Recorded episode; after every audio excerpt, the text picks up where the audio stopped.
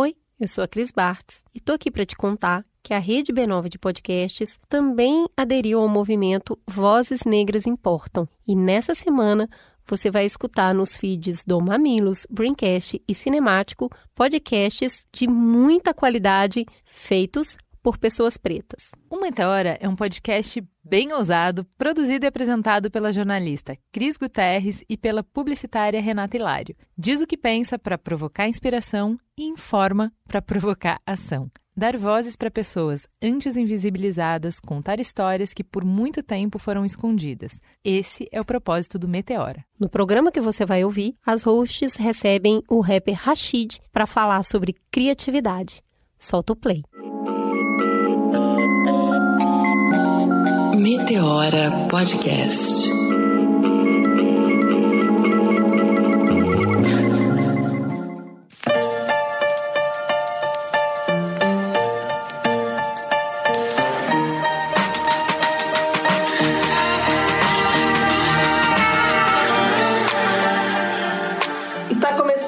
Mais um Meteora Podcast. Nós estamos distantes, né, devido ao isolamento é, social, porém juntas aí nesse projeto maravilhoso. A pedido de vocês, a gente não parou, a gente vai continuar. E hoje para falar de um papo super interessante e profundo, né? É, como vocês sabem, a gente tem o costume de trazer alguns convidados aqui e a gente tenta tirar eles da caixinha, do, do universo comum das entrevistas, para falar de outras coisas que despertem a gente, o melhor de nós, né, e de vocês também, nesse processo evolutivo, digamos assim. Hoje a gente vai falar sobre um livro bem bacana que tem assim, mudado muito a minha vida e a gente aí, aí automaticamente compartilhei com a Cris, falei Cris, você precisa comprar, ela também está curtindo e a gente descobriu que outras pessoas adoram. É, a minha companheira Cris Guterres, né, Cris? Nem te apresentei, você já é conhecida, mas é bom dar um oizinho aqui. Um oizinho, queridos ouvintes. Renatinha tá distante aí, ela fica assim, ela esquece de falar meu nome. É. Brincadeira, Renatinha. Estamos aqui, vamos juntas, Rê. Vamos juntas. Então, o livro que a gente vai falar, vai abordar hoje aqui, é O Caminho do Artista, da Julia Cameron. É um livro que fala sobre despertar o potencial criativo e romper bloqueios. Esse livro já teve 4 milhões de edições vendidas. E aí, quando eu vi isso, eu falei, nossa, me despertou aí um interesse, né? É, o livro ele reúne uma série de exercícios, reflexões e ferramentas para ajudar a gente a despertar a criatividade, recuperar a autoconfiança e se livrar de bloqueios criativos. Ele desmistifica a ideia de que o processo criativo precisa ser sofrido e embora ele requeira uma boa dose de persistência em prática, né, porque ele traz alguns métodos, métodos, né, é, ele estimula que a gente aprenda a abandonar as desculpas que impedem a gente de transformar as nossas ideias em realidade. Então, falando desse livro aí, vou passar a bola para minha amiga Cris, contar só um pouquinho da autora, né, Cris? E de quem está aqui com a gente, que é muito especial, Hum, bom, primeiro da autora, né? Vou falar um pouquinho da Julia Cameron. Eu fui tomada. A Renatinha um dia me liga, tipo, desesperada, amiga, tô lendo um livro, você precisa ler. E eu desliguei e comprei o livro, né? Porque boa amiga é aquela que ouve as belas indicações das amigas. E aí ela me mandou esse livro da Julia. A Julia, ela é muito foda, porque ela é uma escritora já, assim escreveu vários best-sellers, desde romances, é, dramaturgia, ela é compositora, ela é poeta, já escreveu peças, filmes, programas de TV, conduz oficinas e cursos. Ela que criou um método que, é, que seria o jeito criativo, que ela já deu inúmeros é, cursos para músicos, pessoas comuns, jornalistas. A Júlia é uma pessoa extremamente versátil, criativa e é isso que ela que ela distribui aí para o mundo com os ensinamentos e com o livro. E o nosso convidado de hoje é uma pessoa que está muito próximo da Júlia também, porque é um cara que trabalha com música, que já escreveu um livro também, é um cara que tem uma criatividade extremamente aguçada. E ele é mais conhecido como Rashid, mas na verdade estamos falando de Michel Dias Costa. E aí, Rashid, eu quero saber quem é você quando ninguém tá vendo. Como mesmo ai, ai, boa noite, meu povo. Boa noite demais estar tá aqui, da hora. Com essa introdução ainda melhor ainda, para falar desse livro aí que realmente esse livro aí foi uma pancada na minha cabeça, assim. E veio num momento absurdo é, de, de transição artística e criativa. Sabe aquele momento que você está procurando o que vai ser a próxima parada, assim? Qual vai ser o próximo passo? O que, que eu vou ter que fazer agora? Você começa a pensar, tipo, caramba, eu já fiz um monte de coisa. E olha lá, né, a carreira do Rashid, para quem acompanha, para quem não me conhece, né, eu sou um artista do rap, sou músico, faço rap, é, sou de São Paulo e, e, meu primeiro lançamento foi em 2010.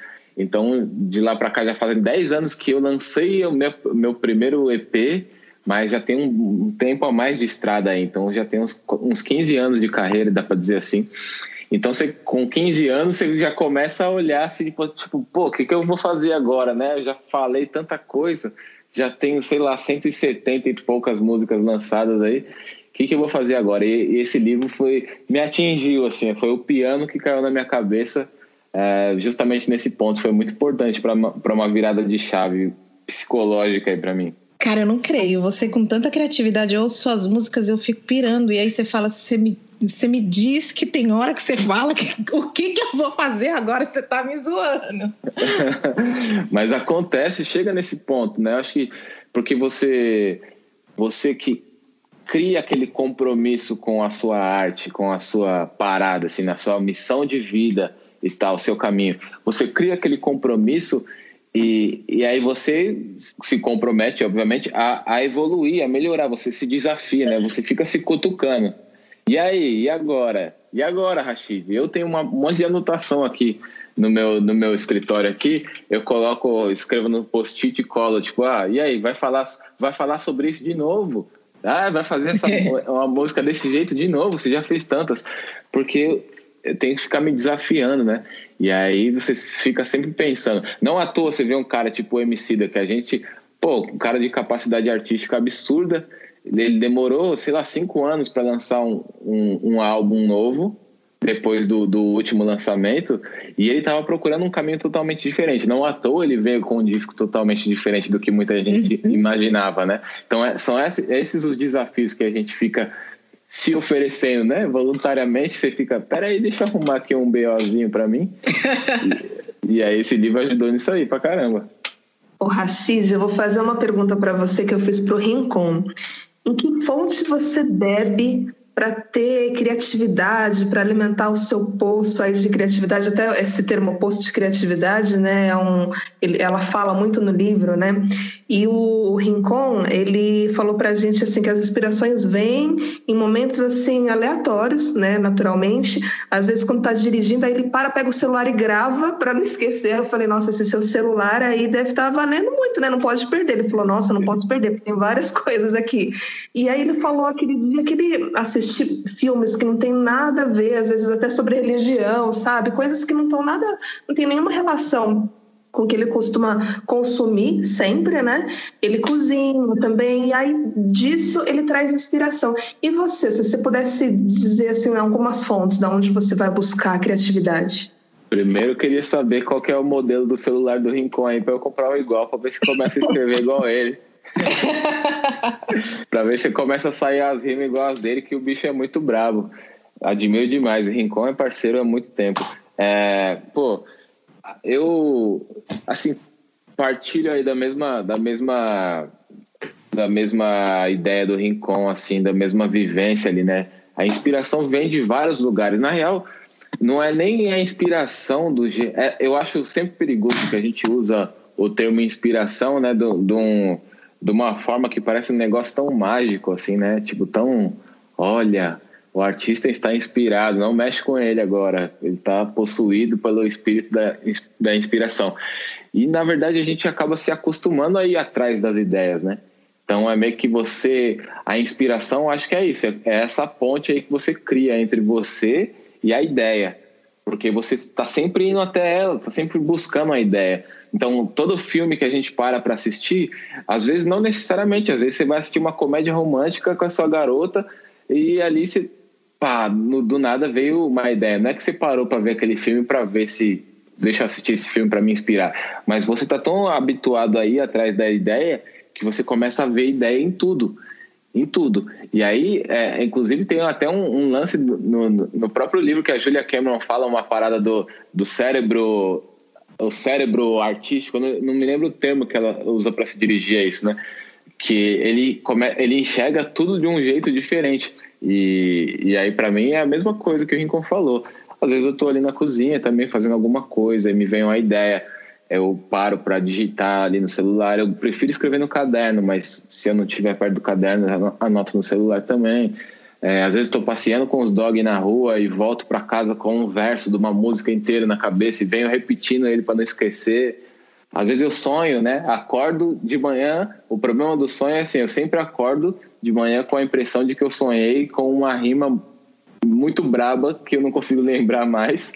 É, mas é, é, é, tudo, tipo, tudo vem vira alguma coisa. Você começa a realmente se acostumar a pensar, a olhar para uma parada e às vezes dali vem você ouve uma música, você ouve um disco da Nina Simone, ou você ouve um carro tocando calcinha preta passando na rua, entendeu?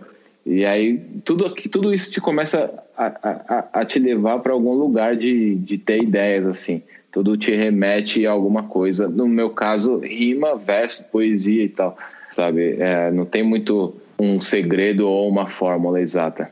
O Rashid, a gente estava conversando, você comentou que leu esse livro mais ou menos há uns dois anos atrás. Você lembra se você chegou a fazer os exercícios, né, usar as ferramentas que ela traz? Porque, para quem está ouvindo a gente, ela traz muitas e, gente, para mim isso daqui vale ah, como uma terapia, né? Porque mexe muito mesmo. Por exemplo, assim, tem alguns marcos nas páginas matinais que ela chama para você escrever três páginas todo dia de manhã. Ela fala para você acordar 30 minutos antes, escrever o que vier na cabeça, deixar fluir.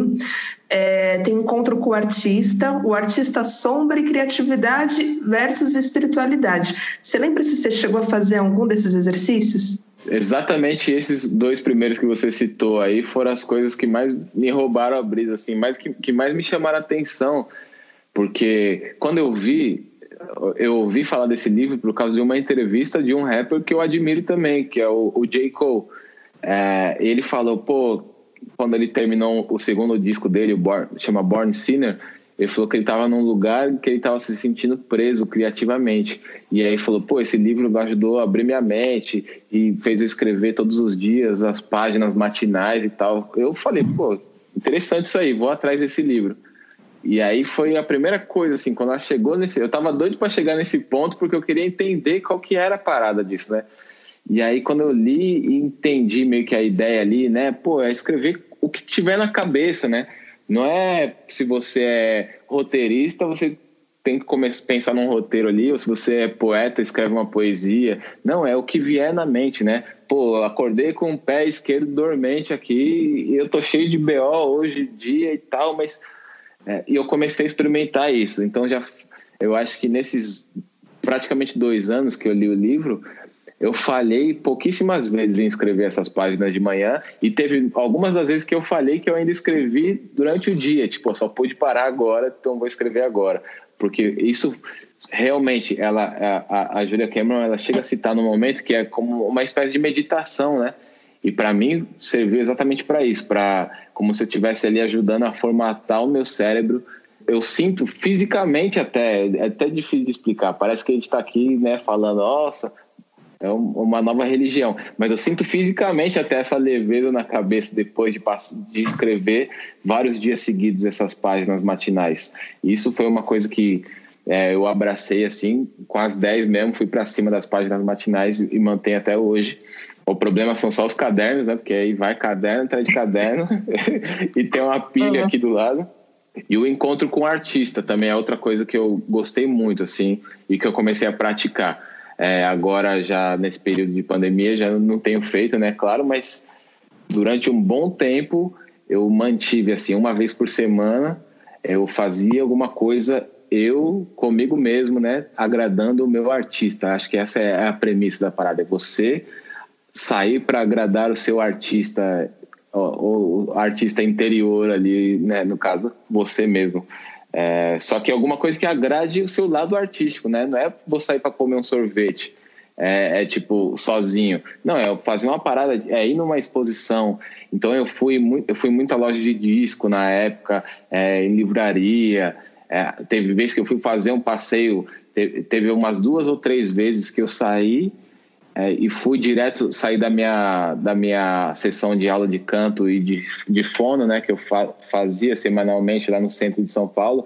Teve duas ou três vezes que eu saí, fui direto fazer uma caminhada bem longa no Ibirapuera tipo só ouvindo audiobooks assim só coisas para que agradariam o meu artista mesmo porque tem essa visão que ela passa muito do o artista é como se fosse uma criança mimada. Então você acaba fazendo várias coisas ali para ele é ter o seu canto né na sua casa tentar ter o seu canto. Isso é uma coisa que eu também abracei assim com toda a força porque eu, é, é, eu me identifiquei muito. Se eu não me engano tem um trecho que ela fala esse lance de você ser um artista mimado, do seu artista ser uma criança mimada, a ponto de se alguém sentar na sua mesinha que você usa ela para fazer as suas coisas artísticas, você sente ciúmes. É, então esse é o lado mimado. E eu me identifiquei muito com isso. Se alguém vem aqui no meu escritório e eu não tô, eu já vem atrás, tipo assim, opa, tá fazendo o que aí? é, essa, essas, essas coisas foram as principais, assim, que, que eu, eu trouxe até hoje. Alguns dos exercícios é, que tem muitos exercícios mesmo como se fosse um, né, uma coisa escolar, assim. Vários deles eu não fiz, mas aí tem várias coisas, né? Vários eu fazia mentalmente também, alguns eu cheguei a anotar algumas coisas, mas eu acho que quando você entra nessa coisa do método, aí você tem de tudo. Você pode duvidar do método da pessoa, porque a pessoa criou um método para vender, você pode pensar várias coisas, mas eu acho que o, geral, o guarda-chuva maior ali do livro, né? que é aquela visão sobre a criatividade, a importância que você passa a enxergar no, na sua mente criativa depois de ler aquele livro, como a criatividade é para todo mundo, como ela afeta a sua vida e tal. Eu acho que essas são as mensagens maiores assim. Oi, gente, meu nome é Tássia. Eu sou internacionalista por formação e atualmente trabalho como produtora executiva musical também por formação e paixão. É, o meu primeiro contato com o caminho do artista foi através de um dos meus artistas preferidos, que é o J. Cole, e ele mencionou esse livro em algumas entrevistas durante o processo de criação ou desbloqueio criativo, né, que resultou em Born Sinner, que é o segundo álbum do Cole. O Caminho do Artista é de fato um livro para todos. Né? O autor, inclusive, coloca todo ser como artista e ele pode ser um divisor de águas tanto para o artista que está sofrendo com bloqueio criativo, quanto para o artista não praticante que se sente bloqueado no seu processo de pensar, produzir, criar.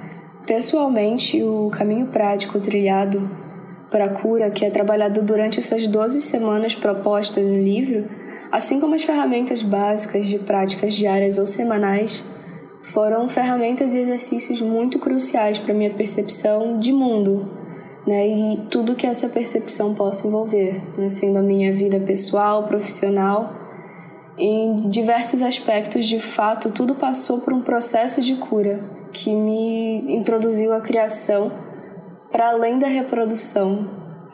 Como o livro coloca muito bem, é, dentro das capacidades individuais de cada pessoa, é claro, todos nós somos criativos, né? Aí tu refletes o que que eu posso fazer sobre isso? O que que eu posso fazer sobre essa energia criativa acumulada em mim? Como eu posso fazer algo sobre isso? E porque muitas vezes essa essa criatividade se acumula, né? E a gente assim, ao desenvolver da vida, aprende a não manifestar essa, essa energia de forma artística né? não pautando, é claro, os fatores políticos sociais para isso, porque aí a conversa destoa bastante. Mas a reflexão que eu tive foi por que, que a gente tende a não buscar exercitar essa sensibilidade e desbloquear um olhar que vai além do ôntico, né? que pode de fato nos levar a sermos artistas, criadores, independentemente da expressão artística que a gente se identifica. Eu, como executiva da música, né, apesar de fazer parte do processo administrativo e muitas vezes literalmente executivo, entendo minha profissão como uma troca de seja lá quem esteja trabalhando comigo. Né? Essa troca pode ser através de um, um audiovisual, um livro, uma exposição, e dessa troca construtiva que se vai além. Né? E para isso, além de ser executiva, através da minha sensibilidade, né, que eu busco exercer na minha vida, eu acredito ser possível se criar o até então inexistente. Afinal, como a Julia Cameron define no livro, a criatividade é uma força transformadora de realidade, né? ela é uma força espiritual. Um ponto interessante que a autora traz para o livro, né, que eu percebi que existem muitos ensinamentos da física quântica aplicada à espiritualidade quando ela nos coloca enquanto energia, né, enquanto seres energéticos como um todo. E outro ponto legal também, eu gosto como a Julia Cameron substituiu termos religiosos que amplificam a leitura para diversas crenças né, e tira o peso dogmático dos conceitos que podem ser sim tão leves e praticados no nosso dia a dia, como fé, Deus e afins. Então eu acho que falando um pouco de como esse livro surgiu na minha vida, passando por como eu o absorvi e como eu o aplico na minha vida, é basicamente isso, né? Podemos ou não nos ver como seres criativos e criadores, mas a busca por esse entendimento, que é um passo nitidamente possível de ser trilhado, como a gente consegue ver no livro, né, através desses exercícios, é com certeza engrandecedor e eu recomendo que todo mundo leia, porque foi muito importante para minha vida. Vocês, eu ainda estou no começo do livro, não li muito, eu cheguei só no exercício das três, das três páginas, né? E o que me lembrou muito esse exercício, eu, eu sou a, a mulher da escrita, eu gosto muito de escrever. Me lembrou muito uma frase da Maya Angelou, poeta, né, mulher negra estadunidense, que ela, ela fala que não há agonia maior do que aquela história que não foi contada e que está dentro de nós. Uhum. E acho que esse exercício ele tem muito relação com essa frase da Maia, que eu acho que é uma frase linda e que é uma frase que eu me repito sempre, porque às vezes quando eu não eu tô nesse movimento de ai, não consigo escrever, ai, não, eu, eu falo para mim mesma, sabe? Não, Cristiane, para, porque não tem agonia maior do que você manter essa história que tá dentro de você e, e, e não deixar que isso saia para o mundo, né? Que isso que isso vá. Então, esse exercício para mim teve uma relação in, in, incrível. E eu sempre tive diário. Sempre Sim. tive, desde criança, aquela coisa de fazer o diário, de escrever, de às vezes escrever besteira mesmo, como hoje, às vezes eu pego meu diário e escrevo besteira do tipo, às vezes eu não sei o que eu escrevi, eu não sei se rola isso com vocês quando vocês fazem esse exercício. E eu falo assim, ah, hoje eu comi macarrão. É, é isso mesmo. É, com sardinha, e aí às vezes eu começo a escrever do macarrão com sardinha, e aí dá uma um puta de um texto, porque eu lembro do macarrão com sardinha que a minha mãe fazia quando eu era criança, e que sabor e que sentido aquilo fazia na minha vida. É esse Sim. o rolê? Eu, eu acho que é isso, é exatamente esse, esse o rolê, pelo menos para mim, né? Foi o que eu também absorvi ali do, do livro. De que quando você começa a escrever esse qualquer coisa, né, entre aspas, e aquilo vai, começa a se, a se desdobrar, né? Porque é, você começa uma coisa, um pensamento vai puxando o outro. Eu acho que talvez até o intuito desse, dessa escrita matinal aí seja tipo realmente deixar natural, né? Naturalizar o, a criação, é uma, uma criação espontânea. Então você começa a escrever um qualquer coisa de um pensamento que veio ali, aí você começa a falar do macarrão, aí você Pô, porque eu acho que eu gosto tanto disso porque me lembra muito o macarrão que minha mãe me fazia na infância. E, sabe, eu gostava muito de quando chegava domingo e meus primos vinham na minha casa e a gente se reunia todo mundo para comer macarrão e tal. E, aí minha mãe meu avô contavam histórias. E, sabe, isso começa a te levar para outros lugares. Eu acho que a ideia talvez seja um pouco essa, mas isso sou eu conjecturando também por, por achar bonito que de uma forma de naturalizar a criação. Tipo, não é, não precisa ser um parto, né? Não precisa ser uma coisa dolorida. E tem, tem, um, tem um, trecho, um trecho também que ela fala alguma coisa do tipo que tudo, não com essas palavras, né? Mas que tudo que sai da sua cabeça criativamente tem um valor, né?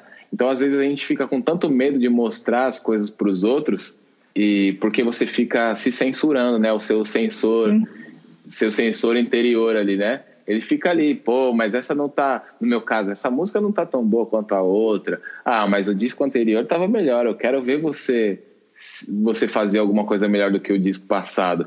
E isso também eu comecei a, a escrever ali. teve, um, teve uma das músicas do, do, do, meu último disco aí, do Tom Real, uma música chamada Eu. É a última música do disco. E essa música eu escrevi, eu estava muito sobre o efeito, assim, do, sobre o efeito do livro. E aí eu escrevi ela assim num, num, numa cusparada, assim, sabe? Tipo, blau. 20 minutos ali eu tinha escrito tudo. E é uma coisa muito pessoal. E aí depois eu voltei, comecei a visitar ela de novo e fui percebendo que eu estava que eu estava sendo muito superficial no assunto, né? Era um assunto tão delicado e eu estava sendo superficial que eu tinha que mergulhar mais. E aí depois eu fui e voltei e fui lapidando ela. E aí eu percebi esse lance também de que tipo é, a gente tem que perder um pouco do medo de colocar as coisas para fora, porque também não é tudo que você põe para fora que você é obrigado a, a estampar né, no mundo. Tipo, no, no, no meu caso, escrevo mundo, não é tudo que eu escrevo que eu tenho que lançar. Então você pode escrever tudo que você pensar e depois você volta, revisita, é, lê com mais atenção, você pode, mistura um texto com outro, às vezes você vai encontrar coisas mais bonitas se você fizer isso, corta um pedaço daqui, sabe? Tem todo um trabalho que pode ser feito. E eu acho que é aí que é o legal de, tipo assim, a criação é um barato espontâneo, não precisa ser dolorido, não tenha medo de criar.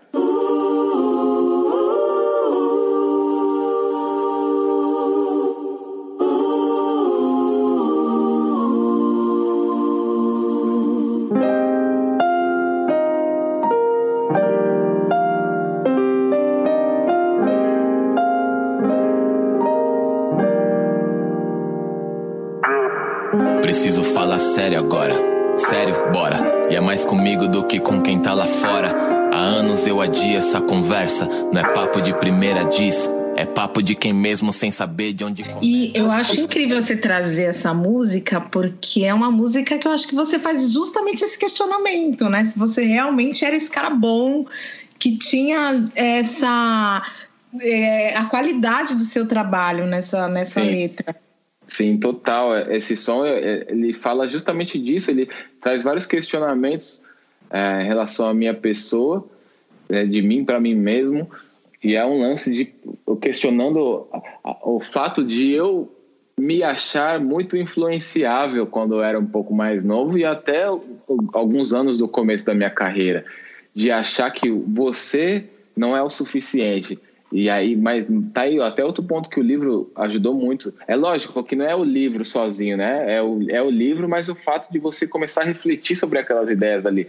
E aí, é, essa, essa música ela fala sobre esse lance de eu achar que eu, eu sozinho não era suficiente, que as ideias que eu trazia não eram suficientes, então que precisava ter pô, um pouquinho daqui, um pouquinho daqui, olhava para as minhas referências. Tem até um outro livro que vale, que vale ser citado, tem aquele livro é, como um Artista, eu esqueci o nome do autor agora, perdão, que ele fala sobre o lance de você ter referências sem copiar as pessoas, né? Sem, sem, sem plagiar, né?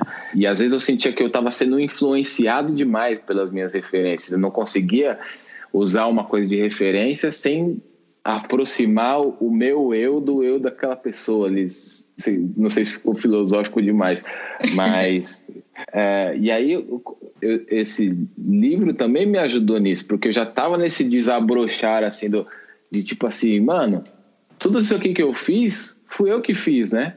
Por mais que tenha tido referência de uma pessoa, de outra, mas as ideias são minhas. Fui eu que escrevi com a minha mão, com a minha cabeça, meu cérebro, é, eu cantei com a minha voz, gravei, paguei com o meu dinheiro, foi tudo eu que fiz, entendeu? Então, tem alguma coisa nesse eu que sou eu que não estou enxergando, porque as pessoas de fora estão vendo esse valor em mim e sou eu que estou aqui me questionando também. Então tem um valor muito forte em alguma coisa em mim que eu não tô, não, eu não estou enxergando esse valor, sabe? Então eu tenho que começar a olhar mais para mim mesmo e tal. É, foi o desdobramento, né, da, dessa reflexão que que, sur, que fez surgir essa música aí chamada eu, né? Uma música que é bem pessoal, assim, sinceramente. É sobre acreditar mais na gente também, né? Eu tava te ouvindo aqui, eu tava lembrando de um outro marco que ela traz no livro, que ela fala sobre o artista sombra, né?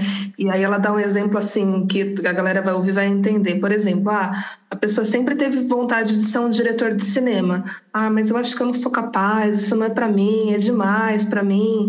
Então eu vou me contentar, sei lá, você um, um, redator, vou escrever uma coluna, não, é, não que seja menos, não é isso. Mas às vezes você fala, não vou ficar aqui na minha zona de conforto, não vou pensar em ser um diretor de cinema porque isso não é para mim. E aí ela chama isso de artista sombra. E esse artista sombra é aquela pessoa que geralmente conhece um monte de diretor de cinema, um monte de artista, usando esse exemplo, né? Tá perto Sim. de todas essas pessoas, mas ela acha que aquilo não é para ela. Então ela sempre se coloca ali no, nos bastidores, né? Eu acho que é um pouco dessa insegurança que você falou, né? Exato, porque é, isso acontece pra caramba também, né? E não é, como você falou, não é que tem um menos valor em alguma função ou alguma profissão do que a outra. A questão é só onde a pessoa mirou e ela não tá indo até lá por, por esse auto boicote mesmo, de tipo, ah, eu não sei se vou conseguir, ah, mas eu sou eu sou preguiçoso demais para ir lá, né? Ah, eu sou muito desorganizado para conseguir chegar eu vejo as histórias dos caras aí, ó, os caras acordam às 5 da manhã e, e, vai correr, e vai depois ler, e depois faz não sei o que lá, meditação, antes de ir trabalhar e entra no serviço sete e meia, começa ali fazer suas paradas. Eu não sou desse tipo, sabe? Eu acho que várias vezes a gente entra nesse auto boicote aí, tipo, só por medo de dar esse passo, né? Esse primeiro passo aí, que, é, que eu acho que é o passo mais difícil mesmo. Qual que é o passo mais difícil da, da sua carreira, Rashid? Para mim foi o primeiro passo, que era largar tudo. No meu caso, ainda saí da casa da minha mãe, né, com 17 anos, lá em Minas, né, que estava morando lá. Sou nascido em São Paulo, mas estava morando lá. Para mim foi o primeiro passo. Com 17 anos, saí da casa da minha mãe, deixar ela lá, meus irmãos e tal, para vir para voltar para São Paulo para correr atrás do, do, rap, numa época que o rap não era isso aqui, né? Hoje é você vê os artistas estourando no rap, sei lá, 50 milhões de visualizações e tal. É, era outras ideias, né? Era ali, era, era você conseguir sobreviver dessa música e tudo mais. Quantos amigos meus não ficaram ali, sabe, naquele, naquele lugar, justamente por esse lance de tipo, ah, mano, não sei se isso é pra mim, não, cara. Eu não vou, eu não vou ter essa disciplina aí que os caras têm, tá ligado? Eu não vou conseguir fazer o que o Jay-Z fez. Aí depois vai passando um tempo, ah, mano, mas olha aí, olha o, o que o Emicida fez, eu não vou conseguir fazer isso aí, olha o que você está fazendo, Rashid. E não é questão disso também, acho que a gente tem que enxergar toda essa riqueza do eu, esse valor do eu, ele está em tudo, inclusive no seu próprio tempo, assim, né? Porque se você for usar de parâmetro o tempo e a carreira da outra pessoa, muito provavelmente você vai se frustrar mesmo, porque você está sempre um passo atrás, porque você está olhando para quem já está conseguindo fazer. É, agora, se você começar a olhar o seu próprio tempo e tal, não, peraí, eu mesmo vou, eu vou investir em mim, eu vou olhar para mim, eu vou olhar para os lados só para me inspirar e buscar referência, tá ligado? No mais, eu vou olhar para mim, vou olhar para frente, entendeu? E vamos, e vamos aí, vamos. Eu acho que é mais, é, tem que ser essa parada. Você perder esse medo de apostar em você, sabe? E é, é, é bem louco porque você perguntou é, onde que eu onde que eu bebo, né? O que que alimenta meu poço ali do criativo e tal.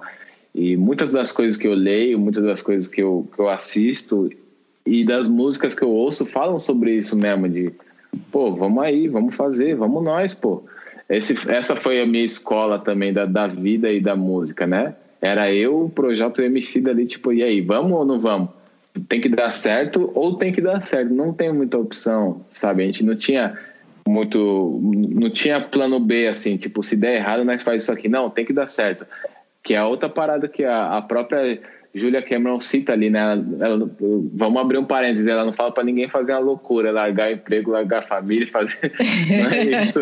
Mas ela fala, ela tem uma parada de tipo assim, ah, meu, pula, pula, pula e, e aí uma hora a rede aparece, entendeu? Vamos lá. Tem que se jogar às vezes mesmo. Agora, Rashid, nós somos três jovens negros que viemos de uma história, de uma trajetória de periferia e vencemos. É, a, fomos além do que a sociedade normalmente costuma escrever para três jovens como nós.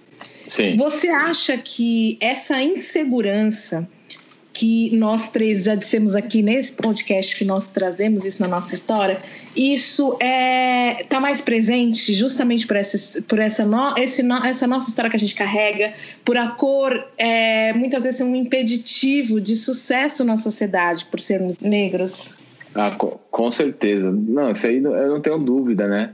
Porque aí já é aquela coisa do é toda uma construção histórica que faz a sua autoestima ela ser tá lá no, no 18 andar subsolo, entendeu? Você já, uhum. você já começa a sua vida com a autoestima no negativo, entende? com os direitos sendo negados. Você não tem muita noção disso. É tão louco isso, né? Que até uma que até um determinado período da nossa vida a gente acha que aquilo é o normal, né? É, até você começar a perceber que tipo, não, peraí, tem um pessoal ali que tem, que parece que tem direitos a mais que eu, que tem, que pode coisas a mais e tal.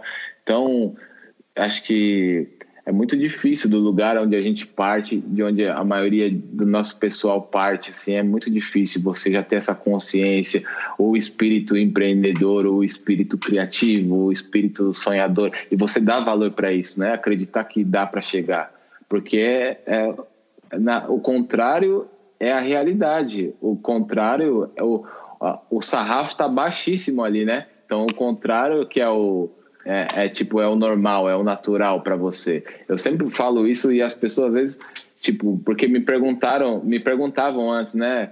Ah, mas e aí, você nunca resolveu estudar música, nunca pensou em fazer a faculdade? Eu falo, mano, na minha casa o barato era tão louco que minha mãe nunca, nunca, minha mãe nunca tocou no assunto universidade dentro da minha casa, entendeu? Porque era uma coisa absurdamente distante, absurdamente distante. E então a, as primeiras, os primeiros pensamentos sobre isso vieram quando começou o lance do Pro, ProUni e tal. E aí eu já estava muito engedrado no, no, no bagulho do rap já queria fazer o rap virar de qualquer jeito e tal.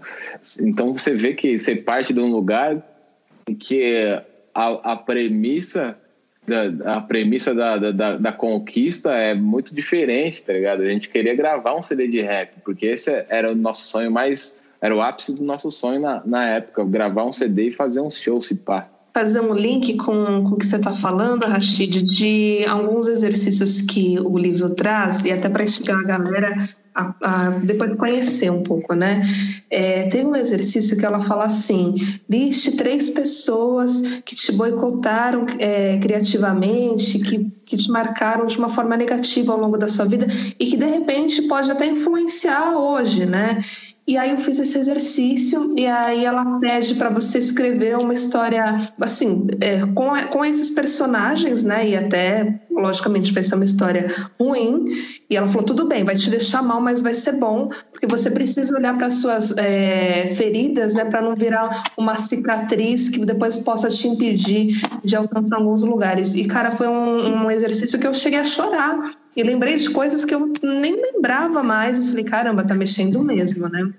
E aí, para trazer assim mais outra coisa para instigar quem está ouvindo, tem um, uma parte no final do livro que ela fala assim: quais os fatores que impedem as pessoas de serem criativas, né? E aí ela fala condicionamento, é família, às vezes os amigos, educadores, que pode ter desencorajado a gente a seguir alguma carreira criativa, por exemplo, artística, é, e existe um mito de que artistas são diferentes e essa diferença inspira medo, né? Se a gente tiver percepções negativas sobre o que é ser artista, nós nos sentiremos menos inclinados a fazer o trabalho necessário para seguir na nossa arte. E aí ela também completa aqui, né? Totalmente a energia, a energia criativa bloqueada se manifesta em comportamentos autodestrutivos. E aí eu queria te ouvir sobre isso, porque ao longo da, da carreira a gente pensa assim, ah, imagina, sempre foi fácil, ele fazendo um rap tão bom desse jeito só deve receber elogio e tal. Mas teve momentos que você se sentiu desencorajado?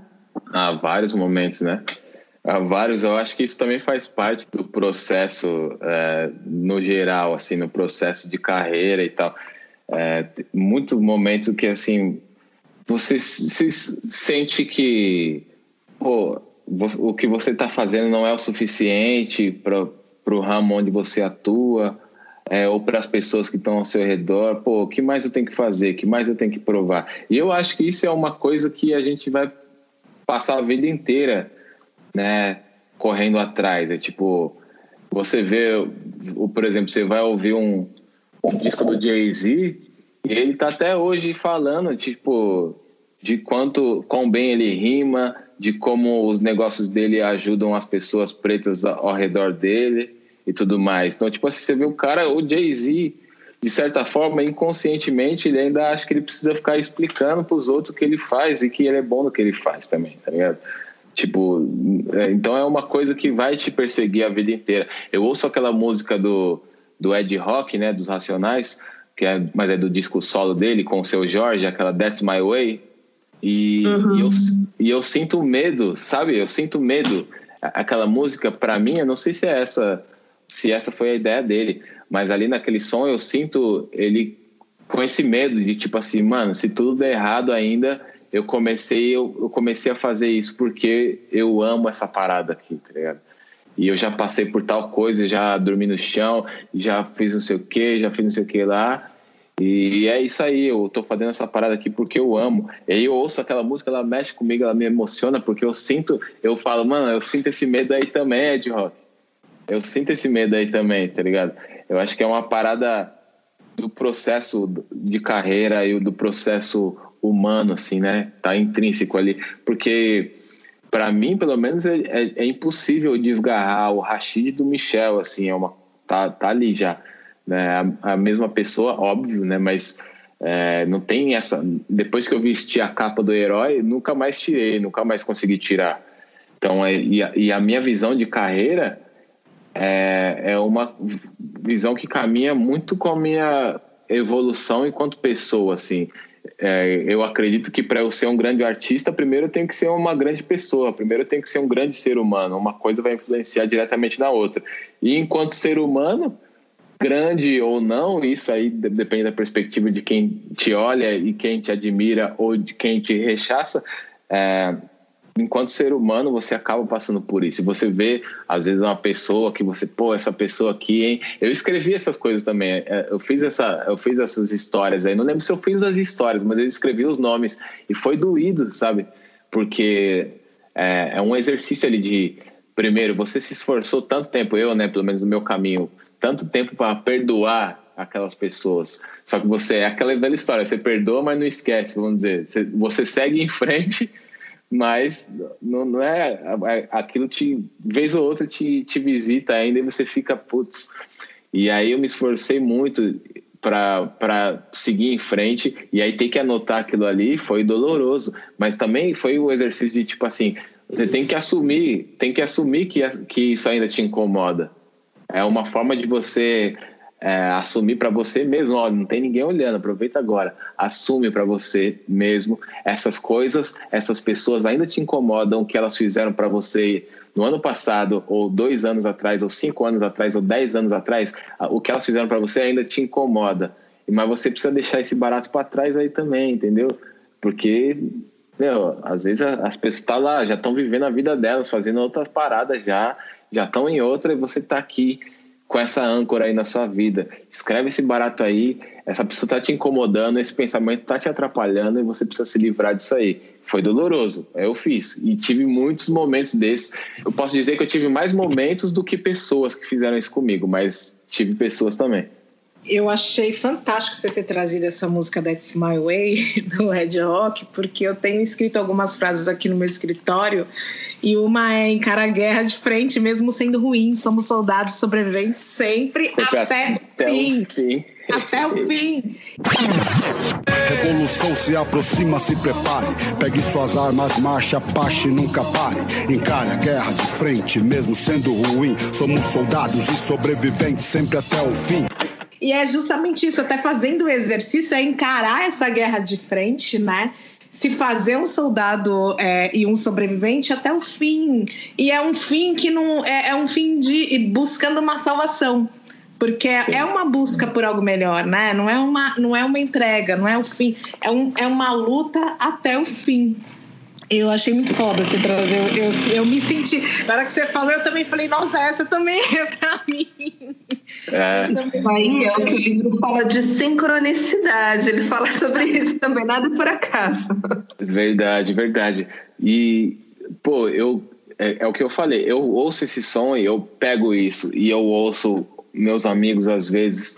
E às vezes eu ouço músicas dos meus parceiros que a, a, maioria das pessoas ouve de um jeito e aí eu ouço alguma coisa ali e falo, mano, eu sei, eu sei do que você falou aí, tá ligado? Eu sinto isso, eu senti isso também, porque é uma coisa que persegue a gente E não é só nos caras do rap. Total. Né? É, eu ouço uma, às vezes uma música do Caetano, sei lá, do Gil, e vem, tem uma frase ali no meio que eu falo, mano, eu sei que, o que ele tá querendo dizer exatamente. E as pessoas, o mais lindo da arte é isso, né? E que as pessoas elas vão pegar e vão colocar aquilo na vida delas, do jeito delas. Então, se é um advogado escutando ali, se é uma, uma, uma médica, uma cirurgiã, cada um vai colocado na sua vida do, do, do, jeito que imagina ali e tal. Mas a gente sabe exatamente, você pega, tipo, cara, eu tenho uma ferida dessa, eu tenho uma cicatriz igual essa sua aí nas minhas costas também, tá ligado? Eu sinto isso aí. É, acho que um baita exemplo é tipo, pô, é, é a gente quando escuta os nossos artistas negros retratando a dor de ser preto no Brasil, tá ligado? Uhum. E, e, e você sabe o que o cara tá falando, tá ligado? Você sabe. E aí e é o que indigna às vezes, né? Que as pessoas não. Ah, mas isso aí é conversa, racismo não existe no Brasil. Cara, você não pode medir a experiência dos outros pela sua própria vivência, tá ligado? Enfim, né? E daí você tá ouvindo aquela música e pra, pra você aquilo é, é tão real, é tão real como se você estivesse ali na situação do lado do cara, porque você já viveu aquilo.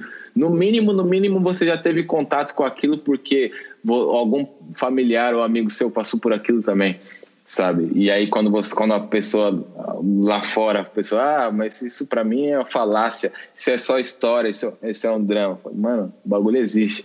É a mesma fita, assim, né? Você dá para traçar esse paralelo bonito e é dolorido. É por isso que nós aqui, eu e a Renatinha, aqui no Meteor, a gente é muito rap, muito hip hop, porque é, é nesse espaço que a gente encontra a nossa história. E eu sinto muito isso. É, quando eu trouxe aqui no começo que eu perguntei para você, né? Quem é você quando ninguém tá vendo? Quando eu ouço essa sua música, é, você não faz ideia do que me remonta, porque assim, nós mulheres negras, a gente sempre teve essa questão do cabelo, né? Sim. E eu, durante muitos anos, eu usei aplique, usei é, trança para me esconder e tal. E a primeira vez que eu ouvi essa música sua, o que me veio foi justamente esse momento de tipo, nossa, cara, durante muitos anos eu tinha que me perguntar quem é você quando ninguém tá vendo? Porque eu não era aquela mina com aquele cabelo liso, aquela mina com aquele cabelo organizado, pateticamente traçado para estar em certo lugar, né? Mas eu, graças a Deus, consegui me livrar disso. E Boa. Consegui me libertar. Mas é justamente essa chave que você fala, assim, que e tem a ver com a sincronicidade que a Renatinha trouxe, né? É o que você canta que faz com que eu encontre a minha história e que a gente se acha num momento mais exato ainda, porque essa história é nossa, pela, por a gente ter vindo do mesmo lugar, por a gente enfrentar desafios muito parecidos, por ser o nosso povo negro cantando as nossas dores, as nossas dificuldades. Demais, demais. E eu recentemente li um livro é, do Tarcísio, do Tarcísio Silva, que é uma, uma espécie de uma antologia de textos acadêmicos, assim, meio acadêmicos, dá para dizer assim, que é chama Comunidades, Algoritmos e Ativismos Digitais, Olhares Afrodiaspóricos. É esse o nome do livro. Eu, eu, quando eu peguei esse livro, eu falei, caramba, parece nome de mixtape do Emicida, aquele, aqueles nome gigante. o Emicida gosta também de complicar, né? Mas, e, e aí nesse livro tem um texto incrível de uma mina que se não me engano, é de uma mina, né? Com perdão da palavra, porque ela tem doutorado e mestrado e tudo que, que, que, que, se pode ter em termos acadêmicos aí de, de títulos, né? Mas é porque eu conheci o trabalho dela ali, né? Se não me engano, é Larissa Louise, o nome dela. E, é, e o texto dela é justamente sobre a transição capilar e os efeitos disso no psicológico feminino. E, e aí eu, esse texto foi um dos que mais me tocou ali, porque é, eu vivi isso dentro de casa com a minha esposa também, né? E aí eu me lembro de todos os momentinhos dela ali que eu não fazia ideia, eu não, não sentia, porque para mim, sabe, não, não, não, não, mexia com o meu imaginário aquilo, e sabe, o, o, o lance do cabelo, lance, não tinha essa ligação tão forte na minha cabeça. Eita, caiu um negócio aqui no quarto, gente. Mas quando eu comecei a ler o texto, eu fiquei, tipo assim, foi um texto que me, me tocou muito, assim, me deixou emotivo até. Porque é a identificação, né? E aí eu comecei a lembrar de tudo que minha esposa passou e ela traz ali, a, a Larissa Luiz, ela traz vários momentos, assim, e vários vários ataques racistas a mulheres e por causa de cabelo também e tal. É absurdo, assim, esse, esse texto é demais. Esse livro vale muito a pena, assim, o pessoal correr atrás aí depois dele para dar uma lida. Ah, já anotei aqui. Vamos ler sim. Eu tô adorando esse papo que está sendo profundo, a gente está indo além, além. E aí, assim, só para deixar um pouco mais leve agora, a gente falou de bloqueios, inclusive de pessoas que podem ter ajudado a gente a se boicotar em algum momento da vida, mas e falando de pessoas positivas também, porque é um outro exercício que o livro traz, né? Para a gente listar pessoas que em algum momento estimularam a gente, deram aquele gás, aquele empurrão, falou vai, e foi importante. E aí eu queria saber quem são essas pessoas na sua vida, Rashid. Ah, isso eu também tenho muitas, assim. Eu não me nego a falar delas nunca, porque, não sei, eu tenho. Eu sou muito grato, assim, por essas pessoas estarem na minha volta. Então, eu sinto uma parada muito boa, assim, quando eu tô falando, quando eu falo delas em alguma entrevista e tal. Já até me chamaram a atenção, pô, mas sempre que você vai dar entrevista, você fala dos outros, fala dos seus amigos também. Mas a minha história tá, tá ali conectada à história deles e vários deles são responsáveis é, pelo caminhar da minha história também. Minha esposa, que é absurdamente crucial assim para para tudo, né? Porque para quem não sabe, minha esposa ela cuida da minha carreira também, é minha empresária. E, e aí eu, eu sempre já friso porque ela não é minha empresária porque ela é minha esposa, entendeu? Ela é minha empresária porque ela é incrível no que ela faz, ela é realmente foda no que ela faz. E se não fosse ela, provavelmente o Rashid não estaria onde ele está agora.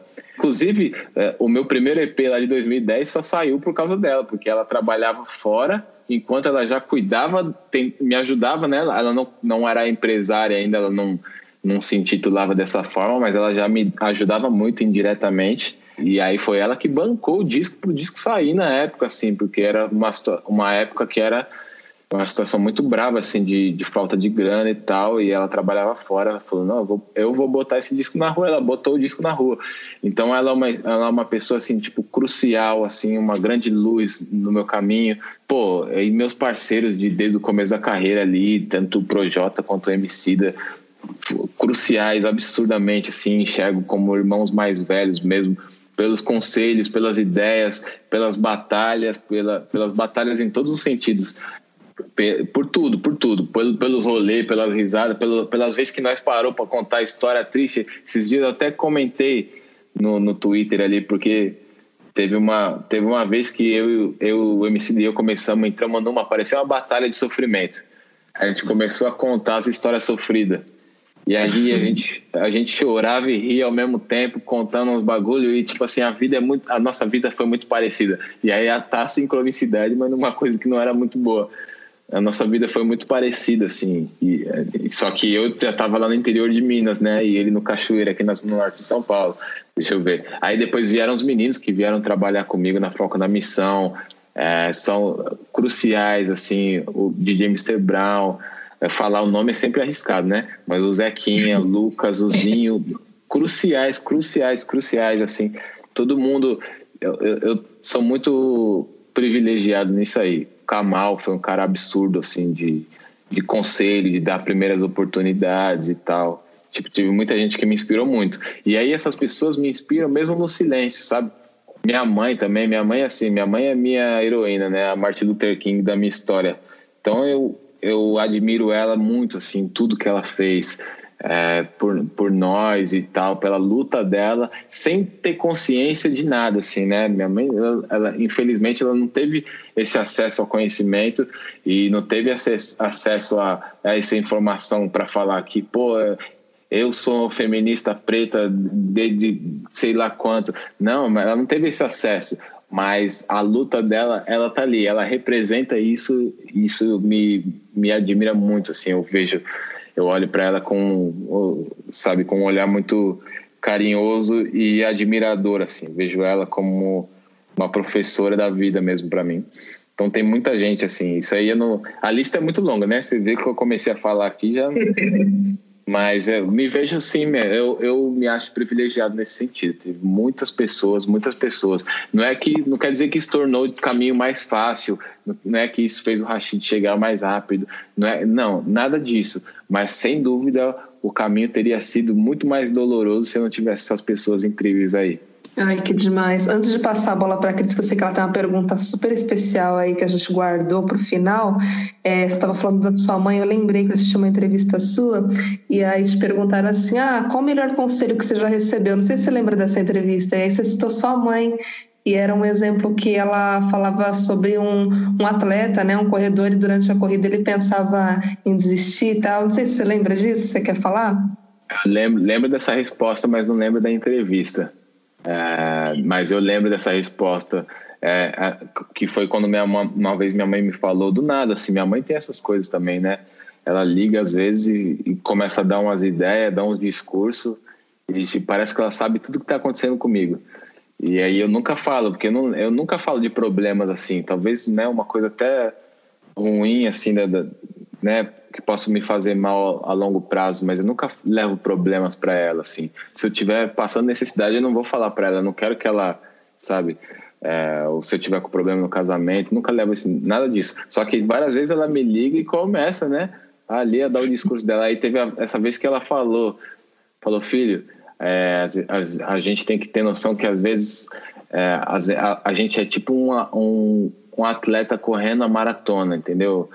É, o caminho é longo, a gente cansa, a gente chora, a gente sua, a gente se esforça, a gente dá o sangue. Muitas vezes você pensa em desistir e tudo mais, mas até que uma hora você chega e aí tudo vale a pena, porque você chegou. E aí a questão não é chegar em primeiro e nem em último, não é. A questão é chegar, chegar. Você vai chegar cansado, mas você vai chegar. Ela foi uma ideia mais ou menos assim. Isso foi muito especial. Foi mesmo, muito especial, me marcou. Amiga, vou deixar a bola aqui para você fazer aquela pergunta lá que a gente estava super curiosa para saber, que a gente perguntou para o Rincon também. Olha. eu fiquei emocionada com essa, com essa fala dele, da mãe dele. É bonita. Né? Não, muito linda. E assim, Rashid, eu perdi minha mãe faz pouco tempo, né? E minha mãe era muito presente na minha vida, como a sua. E Sim. eu gostei muito do, do, Eu gosto muito do seu clipe Gratidão, né? Que tem uma fala da sua mãe que é muito linda, assim. E acho mó bacana, porque eu, eu vi minha mãe na hora que ela fala assim: ah, tem até uma música do meu filho. questionamento. e tipo assim, eu nunca falei para ele, eu vou aproveitar e vou falar agora. É, né? Foi bem É, é muito isso, né? De tipo, eu admiro ele pra caralho, né? Deixa eu falar agora, nesse momento, para ele saber logo. Aí fiquei meio emocionada, assim. É, não vou negar que isso mexeu comigo, porque eram falas da minha mãe também, essa coisa do tipo, filha, vai, chega, não tem problema. Se não for a primeira, não tem problema. Se for a segunda, se for a terceira, mas termina. Termina, complete a sua missão. Missão completa, minha mãe falava. Missão completa. Mas, voltando para o livro, e falando da Julia Cameron, ela constrói muito a ideia da, cri da criatividade como uma dádiva né, de Deus. E Sim. que usar essa criatividade seria até um presente de retribuição. E aí eu queria saber, assim, se você tem essa construção é, desse poder superior, se você segue uma religião, ou se você foi criado dentro de uma religião, como é que é essa construção para você, essa concepção? É, eu fui criado, sim, fui criado dentro de religião, fui criado dentro da igreja, né? Minha mãe é evangélica desde sempre, e depois, quando eu vim morar com a minha avó, é, em São, voltei para São Paulo, né? Era para morar com meu pai, mas aquela coisa, o pai já tinha outra família, acabei de morar com a minha avó. E aí minha avó ainda ela era caseira de uma igreja, então eu morava no fundo da igreja com a minha avó. E, e isso foi crucial, assim, porque eu li muitos livros ali na da biblioteca da igreja e não eram livros só só livros religiosos, né? Tinha muita coisa ali. Enfim, mas eu cresci foi nesse berço aí. Depois eu não, não sei, não, não, não frequento hoje em dia e tal, né? Mas tem essa, essa coisa, tem essa relação com Deus assim e tal. Porque depois que eu comecei a viajar o mundo e conhecer as pessoas e tal, é, a minha visão de religião mudou demais, assim, sabe? Mudou demais. Porque eu fui conhecendo pessoas incríveis das mais diversas religiões possíveis sabe? Então, infelizmente, eu aprendi várias vezes na igreja que eu, tal religião estava errada ou que tal coisa. Eu falo, eu comecei a dar de frente com essas pessoas incríveis e falava, poxa, mas não é possível que essa pessoa tá errada. essa pessoa é incrível dessa forma e ela faz esse trabalho incrível, ela faz tão bem para tanta gente, ou ela está vivendo a vida dela direito aqui. Não é possível que essa pessoa está errada. Então, comecei, várias coisas começaram a entrar na minha mente e a minha visão de religião e espiritualidade ela foi sendo moldada pelas coisas que eu fui vendo e pela por o Deus, não o Deus, né, mas por Deus que eu ia vendo nas pessoas, assim, é quase uma coisa do do, do Rastafari, né? Que eu, eu li recentemente uma, uma, algumas coisas sobre a religião Rastafari e achei muito bonito esse negócio de que não tem você para os caras, né? Sou eu e eu, você sou eu também, sabe? E, e que você é um espelho de mim também. Eu achei isso lindo pra caramba e de que essa coisa da divindade tá em todo mundo, de que Deus está em você, assim que Deus está em mim. Então comecei a muito a ver isso. Hoje eu não tenho uma uma religião exatamente que eu sigo, porque justamente por isso, porque eu fui conhecendo as coisas, lendo muitas coisas e vendo as coisas erradas e tal que acontecem, né? É, especialmente aí com o nosso pessoal, né? Com o nosso povo preto, pô, pessoa apedrejada por, por, por, sua religião de matriz africana é tipo absurdo, absurdo. Isso é errado, isso é o errado, né? Então a minha cabeça mudou muito em relação à religião hoje em dia, assim. Está sendo incrível esse papo. Caminhando agora para o final do programa, Rachid, queria saber se esse momento aí de isolamento social, de pandemia, se isso está mexendo também com a sua criatividade, falar um pouquinho sobre futuro, antes da gente finalizar, né? O que, que você tem é, pensado, se você está no momento de introspecção, se você está produzindo, se você está pensando aí em, em novos caminhos, né? De acordo com essa realidade aí que a gente vai ter que encarar, como que está isso? Então, esse, esse momento aí de, de quarentena, novidade para todo mundo. Assim, eu já passei por várias fases, sinceramente. Já tive a fase ultra criativo, fiz música pra caramba. Assim, nas primeiras três semanas eu fiz oito músicas. Tipo, se tivesse que lançar um EP de quarentena, eu já tinha uns dois, pelo menos. Mas já passei pela fase do, de, tipo, acabou, acabou as ideias. Agora um pouco, tô um pouco... Ah, tô estressado, tô meio a flor da pele. E aí, especialmente essas últimas três semanas aí agora, né? É, com tudo isso que está acontecendo. E desde o. É, eu não sei se as pessoas né, vão escutar isso por perto, mas a gente acaba, vão escutar isso perto da, do momento que a gente está gravando aqui. Mas a gente acabou de sair dessas duas, três semanas em que veio tudo é, João Pedro, George Floyd, menino Miguel, tudo acontecendo, né? Esses dias eu fiquei muito à flor da pele, assim, com tudo. Tenho cada vez mais ficado. Tenho, ficado, tenho sido cada vez mais tocado por essas coisas, né? Acho que enquanto parece que as pessoas vão ficando cada vez menos tocadas por isso, vai ficando, parece que vai ficando mais normal, para mim vai ficando cada vez mais absurdo e, e, e começa a mexer no meu dia demais. Então fiquei passei uns tempos assim longe mesmo da passei umas essas semanas aí longe da caneta, longe do caderno, é, não fiz nada assim. Às vezes as pessoas pensam que ah, mas é agora que ele vai escrever a braba mesmo, mas não é assim, né? Porque dói, né? Dói. Uhum. Então é, é uma parada dolorida. É, teve até um, uma parada que a Dani gravou com o Fiote, Emicida e tal e o Emicida deu uma ideia dessa, ele falou, poxa, e aí agora estão chamando a gente para participar de tudo, né? Agora você liga, você liga a TV, tem lá alguém falando dos nossos para falar alguma coisa, mas é tipo assim, para falar em todos os lugares sobre racismo, né? Opa, vamos falar sobre racismo de manhã, na hora do almoço, na hora da janta. E é muito louco, e aí o Emicida falou isso, né? É muito louco porque é exatamente a coisa que se a gente pudesse escolher, é a coisa que a gente não queria falar, porque é a coisa que mais machuca a gente, né? E aí é o tema que, não, agora vamos, vamos lá, vem aqui agora, você só pode falar disso, tá ligado? Então, um pouco disso também acaba roubando essa brisa da, da criação, assim. Da, e aí fiquei uns tempos sem mexer, sem mexer com, né, sem mexer com, com música e tal nos últimos dias agora eu voltei a pegar, assim, essa semana aqui eu voltei a fazer, fiz uma música, gravei um refrão ontem, voltei a fazer, mas assim, tem momentos bons e momentos ruins, né? Poder ficar um pouco mais com a minha esposa, que o ano passado fez uma cirurgia muito, muito cabreira e ficou ficou um tempo meio ruim, assim, então poder ficar um tempo com ela em casa, tranquilo, é bom também, mas por, por mais que o que está acontecendo no mundo lá fora não seja algo positivo, muito pelo contrário, né? Agora, futuro é o seguinte, né? Tentando exercitar a criatividade assim para todos os cantos, aí é exemplo da, da, da própria Julia Cameron.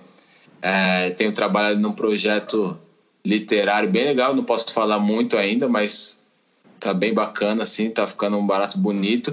Tenho pretensões de começar a escrever o volume 2 da, da, do, meu, do meu livro ali, do meu primeiro livro, né? Que, que é sobre as músicas da, da, de uma parte da minha carreira e eu já tenho um bom material, assim, para sequência e tal. Por enquanto é isso, né? Estamos fazendo um clipe em animação, né? Porque não dava para gravar clipe agora na, na pandemia, mas estamos fazendo um clipe em animação para uma das músicas do disco. E assim, como a gente não tem muita noção de até onde vai isso aqui, estamos indo passo a passo, meio que a gente faz uma, um cronograma assim, mês a mês, um planejamento.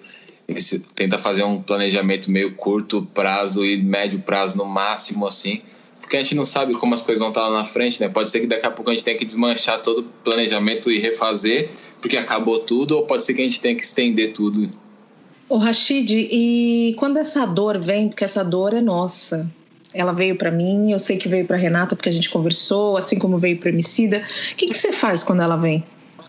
Bom, acho que o imediato ali não foi nada, não foi nada heróico, nada poético, nada porque nos primeiros dias a gente estava tão chocado com tudo e se só queria ver notícia, então ficava aquela coisa de você ficar olhando a rede social toda hora para ver as notícias e você ficar bolado e ficar falando um monte ali e tal, mas foi necessário também.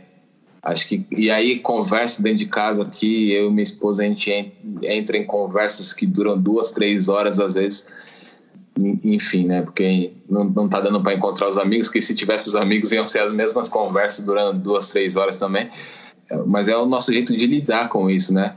E aí manda mensagem, tive boas conversas por WhatsApp também com as pessoas aqui por áudio depois. É um pouco isso, tentar se comunicar, pensar no que dá para fazer, né? Porque eu, eu tenho tentado ajudar da forma que posso várias organizações durante essa quarentena e tal, várias ONGs e tal. E aí nesse momento aí agora, especialmente é, muita gente se levantando para fazer alguma coisa e tal, recolhendo assinatura, tá fazendo um projeto ali, e a gente tentando ajudar no que dá, mas não, sinceramente, não, te, não teve muito uma regra do que foi feito, assim, tava só me sentindo perdido também, entendeu?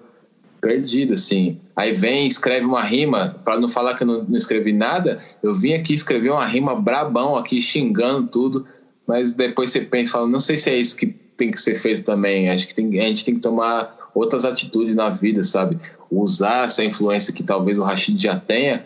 No, talvez ele não, até não tenha sozinho, mas se juntar eu com alguns outros parceiros, a gente consegue ter uma influência brabona, sabe? Para trocar ideia para conseguir gerar uma, uma rede de comunicação e de movimentação. Vamos conversar, vamos trocar ideia, vamos se formar, vamos se levantar, vamos fazer alguma coisa acontecer. É o que? Nós vai ter que trocar ideia com os políticos? Vamos lá trocar ideia com os políticos, tá ligado? Vai o quê? Vai ter que trocar ideia com os polícia? Pera aí, né? Vai organizar um grupo aqui, né? Vai lá trocar ideia com os polícias também. Então, pera aí, tá ligado? Então, sabe, eu acho que a gente começa a tentar se organizar para esse tipo de ação, assim, que é o que vai precisar, é o que vai precisar para a gente conseguir resultados, né, resultado, resultados objetivos. É verdade. Assim, por mais difícil que seja, né, um, assim, um mantra que eu tenho para mim, acho que a Cris também, é de sempre lembrar que os nossos passos vêm de longe, né, que a gente é fruto dos sonhos dos nossos ancestrais, de muita gente derramou sangue para a gente estar aqui e que o bastão está na nossa mão agora, né? Então, é continuar na luta por nós e por quem está por vir. Sim, exatamente. É, é, a questão é essa, né? Ao mesmo tempo que é triste, mas de certa forma estimula também esse lance de que a gente é um pedaço dessa história, né? Mas já teve tanta luta antes, já teve tanta luta, já teve tantos grandes feitos antes, muito antes da gente, então isso, esse é o estímulo, né? O triste é saber que já faz tanto tempo que nosso povo está lutando tá, tá lutando por, por esse reconhecimento, por essa igualdade, por essa igual, igualdade de oportunidade, é, mas tá difícil. Tá difícil, foi difícil, tá difícil, provavelmente será difícil por um tempo ainda, mas já houveram tantos grandes feitos com tão pouco recurso. Hoje a gente tem muito mais recurso, hoje a gente consegue criar redes muito maiores por causa da, da, da conexão da internet mesmo tal. Então eu acho que, que a, a, gente vai conseguir. A gente tem grandes pensadores, entendeu? A gente tem pessoas brilhantes no nosso movimento. É, pô, eu acho que a gente consegue, vai conseguir grandes feitos também para deixar aí. Lembrando isso, a gente é um pedaço dessa história, mas a questão é, a gente vai passar, a gente vai abraçar esse lance de ser só um pedaço dessa história e, e passar quieto, passar em branco, entre aspas, né? Ou qual que, qual, qual que vai ser as ideias, entendeu? Eu acho que é, é, é, o momento da gente deixar nossa contribuição mesmo. Quanto mais velho eu vou ficando, assim, né? Mais conhecimento eu vou adquirindo, mais vontade eu tenho mesmo de. É, muito, parece que a, as pessoas às vezes tendem a achar de que a chama vai esfriando enquanto você vai amadurecendo, mas na verdade, pelo contrário, né? Eu acho que tá, tá, tá ardendo cada vez mais essa chama, até pelo acesso. É, acho que hoje a gente tem a oportunidade de acessar novos lugares, novas pessoas, novos contatos, novos conhecimentos que antes estavam guardados a sete chaves. E eu acho que isso vai fazendo essa chama arder mais. E é hora de. E é, é hora, não, sempre foi hora. Mas a gente está tentando trazer essa coisa para a rua, para o pessoal, para o nosso povo, tentando gritar, tentando denunciar, tentando. Enfim, né? Eu acho que são tantas coisas que, que a gente faz e tenta fazer e precisa fazer Podcast ainda. É até difícil enumerar, mas é estamos nesse caminho, né? É um caminho, né? É exatamente o que você falou. Faz 500 anos, que mais de 500 anos que não tá fácil para nós. Estamos aí, estamos lutando, resistindo, sobrevivendo, porque não era para pessoas como nós estarmos vivas hoje. O plano não era esse. Sim. Então, é, eu amo uma frase que é uma frase de uma escritora chamada Nana Pizan, que ela diz: Nós somos herdeiros daqueles que decidiram sobreviver para que a história fosse reescrita de uma outra maneira. E eu vejo em você, nas suas letras, é, essa história sendo reescrita de uma nova maneira. Então, muito obrigada por você ter permitido essa conversa, esse papo rico muito bacana esse papo escurecedor aqui no Meteora. Muito bom, gente. Eu que agradeço demais. Agradeço vocês duas pelo conteúdo criado é, e pelo conteúdo trazido aqui para esse episódio também. Muito obrigado por terem me convidado. É, poxa, muito bom trazer minhas ideias aqui, poder trocar esse tipo de ideia aqui entre nós. Não é sempre que a gente tem essa oportunidade. Não é sempre que a gente, tem, que a gente pode trazer um material escurecedor. Gostei. Pô, demais, demais mesmo. E o livro fica a indicação do livro aí também, é isso mesmo. Tamo junto. Mas obrigado demais. Né? Exatamente. Que a gente tem não só o livro da Júlia, mas a gente também tem o livro do Rashid, que é Ideias que rimam mais que palavras. E esse trabalho novo, né, que está chegando também, a gente vai ficar coladinho agora no Rashid para descobrir tudo que ele está preparando. Meu querido, foi uma honra, muito, muito obrigada. As portas do Meteora sempre vão estar abertas para você. Tenho certeza que vai ser um sucesso, porque a galera estava pedindo muito para a sua vinda aqui, né? E a gente quis realmente sair desse lugar comum e falar, trocar esse papo gostoso, essa ideia que pode inspirar outras pessoas, como inspirou a gente também. Muito obrigada. Eu que agradeço, pô, vocês são inspiração pra gente sempre. Tamo aí, contem comigo. É nós, uma honra mesmo trocar essa ideia aqui. Valeu demais, espero que o pessoal tenha gostado aí. Quem não gostou, que me perdoe. Perdeu, amigo. Então é isso, gente. Um beijo e até a próxima. Beijo! Tchau, tchau, beijo. Pensamento lá em cima, que nem pipa. O ritmo do meu dia, correria, quem dita. É. Pensando nela que é hit, igual Isa, Anitta. Sorriu pra mim, fiquei igual Kevinho, cê acredita? Romance latino desse tão bonito. De brecha em brecha, eu me aproximei no despacito. Ô oh, minha amiga, você que tá aí cheinha de fé, bota a cara na janela que hoje eu vou falar dela, da fumaça do café Meteora Podcast. Oi, meu nome é Jacira e vai começar mais um podcast. Deixa aí o que você tá fazendo, senta aí, vamos tomar esse cafezinho, tomar esse cafezinho comigo. Café tem cheiro de memória, nem sempre doce, nem sempre quente, nem sempre explosão. Eu estou aqui com um assunto que é bem pertinente, que se chama consumismo.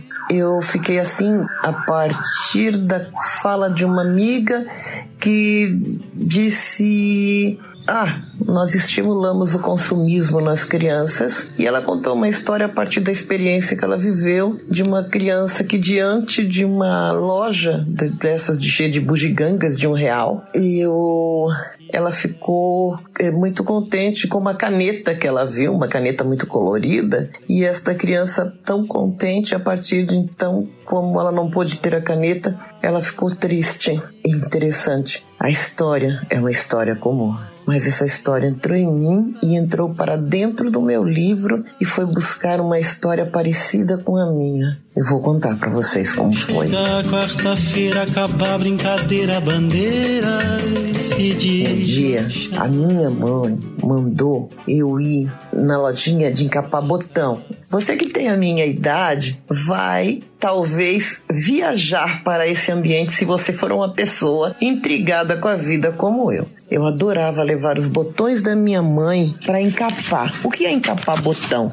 São uma plaquinha de metal com uma plaquinha de plástico e um tecido. A gente levava lá e o homem tem uma prensa. Ele une as duas coisas num pedacinho de pano colorido. Para mim, até hoje ainda chamo isto mágica. E falando em consumismo, hoje eu tenho a minha própria máquina de encapar botão. Eu não pude viver sem ela. Isso é consumismo? Eu não sei, mas eu sei que eu gosto dela. Eu não sou uma pessoa que tenha muitos pares de sapato, que tenha muitas roupas. Eu passo anos com a mesma roupa até ela ela rasgar ou virar outra coisa. Ah, mas a máquina de encapar botão. Então, era uma coisa interessante. O homem que encapava botão era um monstro, era um ogro. E eu chegava lá e a minha mãe falava: é para encapar de tal jeito. Mas ele não me dava a menor ousadia. Ele olhava assim, fazia aquela cara de muxuxo, aquela cara de soslaio, pouco caso, pegava aquele monte de botão, entrava lá para dentro. Ele não levantava o pé, ele arrastava a chinela.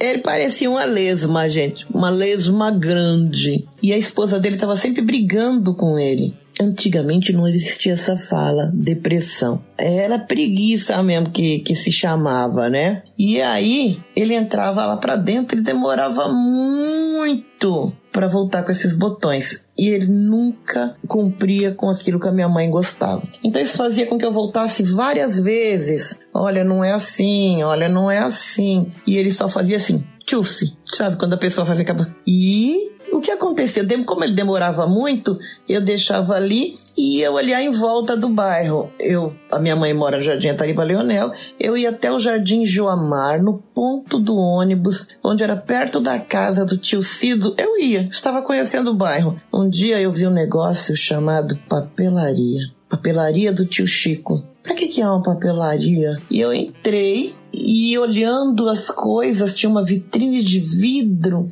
e dentro da vitrine de vidro eu vi uma coisa.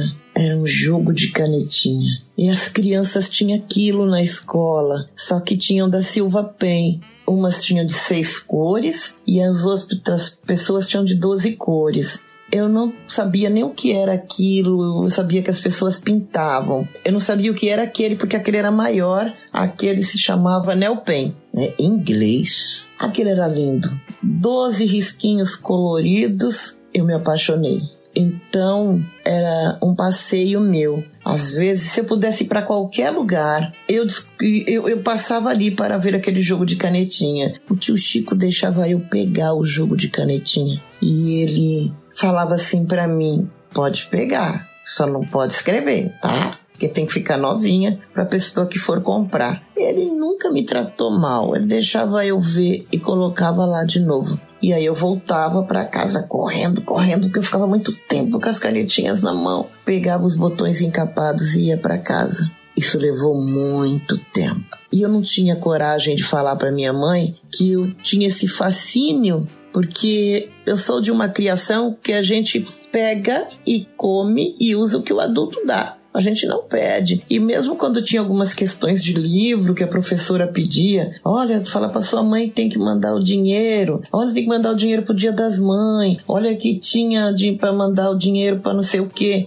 A minha mãe ficava muito brava. Minha mãe ficava muito brava. Então eu achava que eu tinha um problema com dinheiro muito sério. Muito sério, assim. Tudo que dependia de dinheiro, se eu preferisse, pudesse não falar, era melhor né? Mas aí de vez em quando, por exemplo, o padrinho dava dinheiro. Quando o padrinho dava dinheiro, minha mãe logo recolhia, que era para as despesas da casa. Eu também fiz isso depois com os meus. É horrível isso, mas eu aprendi este modelo e passei para frente. Até que eles também sabiam, assim como eu, aprenderam a esconder de mim as coisas que eles ganhavam. E eu fiz o mesmo. Então toda vez que eu ganhava um dinheirinho, eu guardava num lugarzinho. E foi assim por muito tempo. O homem que encapava botão morreu. Sabe que dia que ele morreu, gente? Sabe o que, que eu pensei? Que ele já queria morrer. Fazia tempo, aquele homem era muito triste. Ele já estava morto há muito tempo e não sabia. Aí então, depois que isso aconteceu, eu não tinha mais como ir lá para encapar botão. Então eu dava outras desculpas e passava no tio Chico. Eu não sabia se era a mesma canetinha, se era outra, mas eu gostava de ir lá passar ali para visitar algo que eu gostaria de ter. Isso é consumismo? Pergunto eu.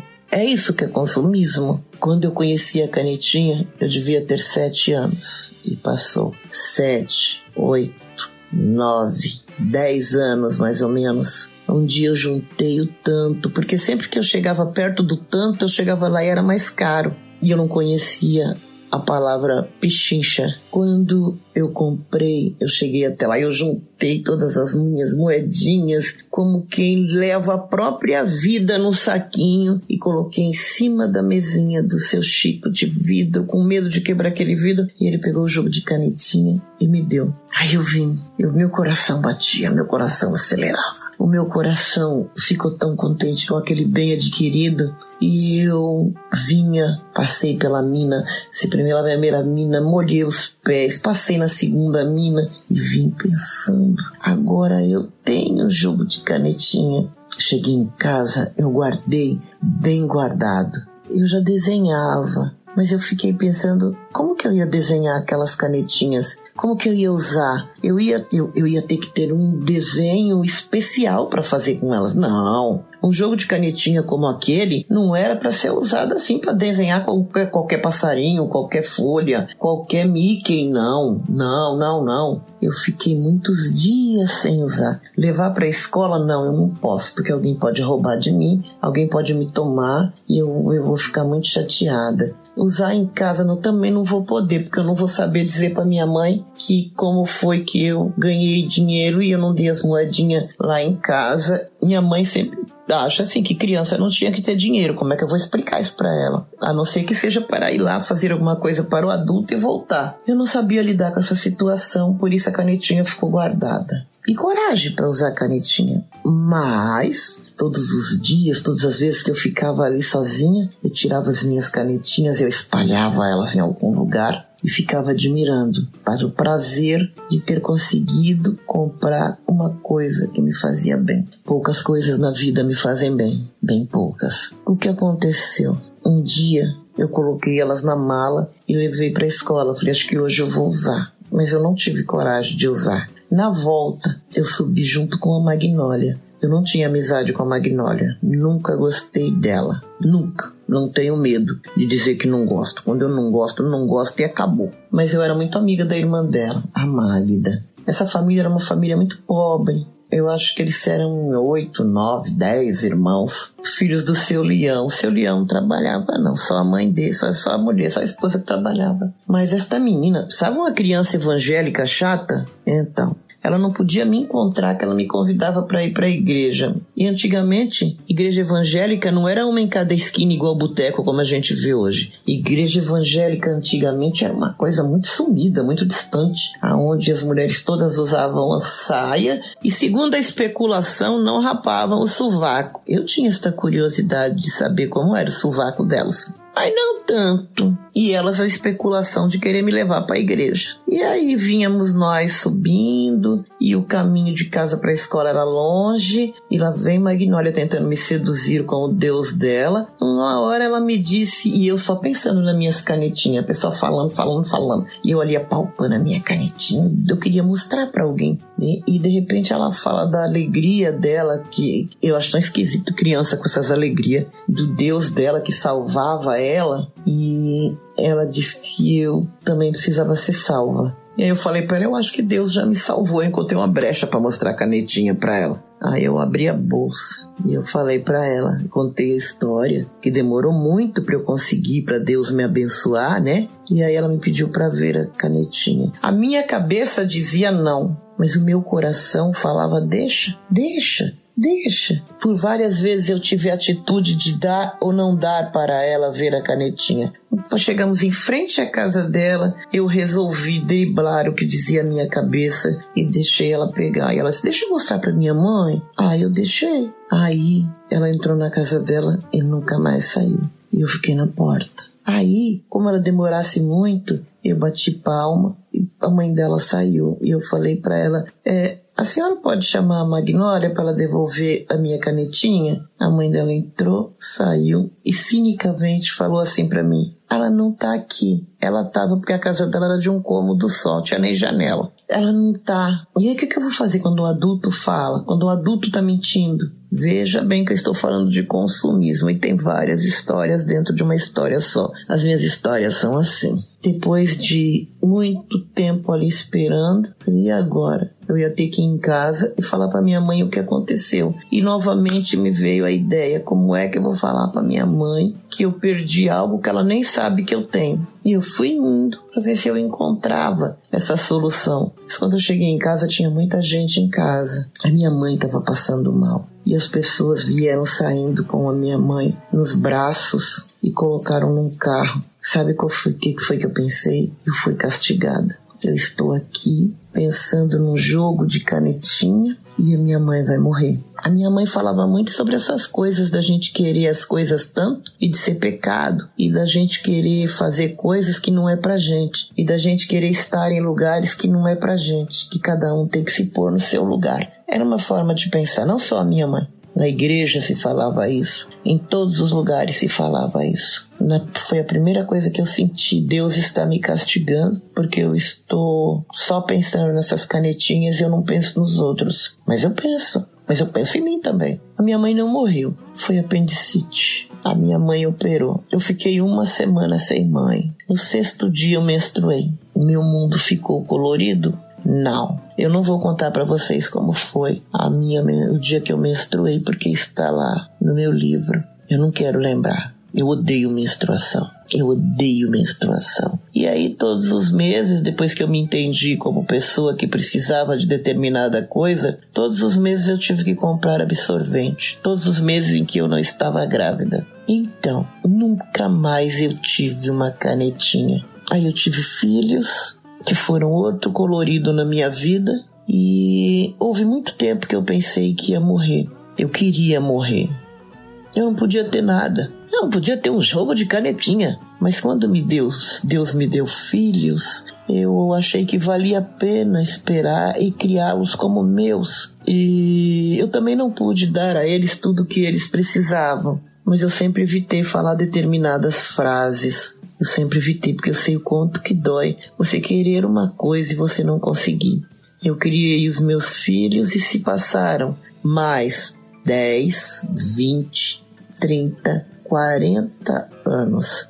E só então eu me livrei dessa desgraça que é você querer uma coisa e você não comprar e porque as pessoas ficam falando, falando, falando, falando. Daí um dia desse, lá e vinha, eu quem veio em casa sabe que em casa tem coisas, são minhas coisas. E eu me livrei dessa fase consumismo porque assim na minha casa tem coisas que eu nem comprei. As pessoas me dão porque sabem que eu gosto. Eu gosto de receber coisas que eu gosto. Por muito tempo as pessoas me deram porcaria, sabe? As pessoas que vêm na casa da gente nessas datas horríveis de Natal, de aniversário, e na verdade a pessoa não quer vir e ela passa em qualquer lugar e compra qualquer coisa e traz que eu também me livrei disso. Eu não sou obrigado a guardar coisas que eu não gosto. Daí então, eu vim, eu aqui em casa, eu recebi uma pessoa, que é assim, viu, gente? As pessoas que entram na minha casa com um olhar e vêm querendo me, me distratar, você pode ter certeza que é uma visita só também, viu? Ela não vai voltar. E aí ela falou assim para mim, Jacira, você tem muita coisa. Sim, eu que tenho que reconhecer isso, não é quem vem aqui. Mas todas essas coisas têm história, eu não consigo.